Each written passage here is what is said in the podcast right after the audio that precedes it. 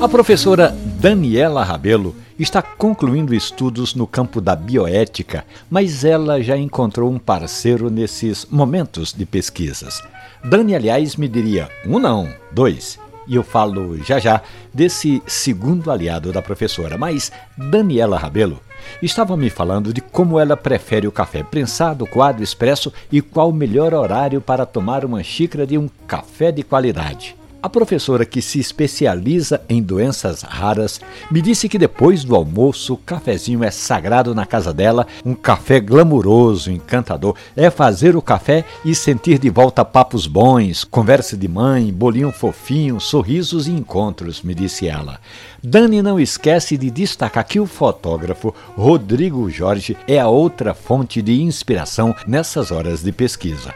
E por falar em foto, o trabalho de RJ é realmente muito bom. Eu o acompanho desde a época em que fizemos juntos a Faculdade de Comunicação.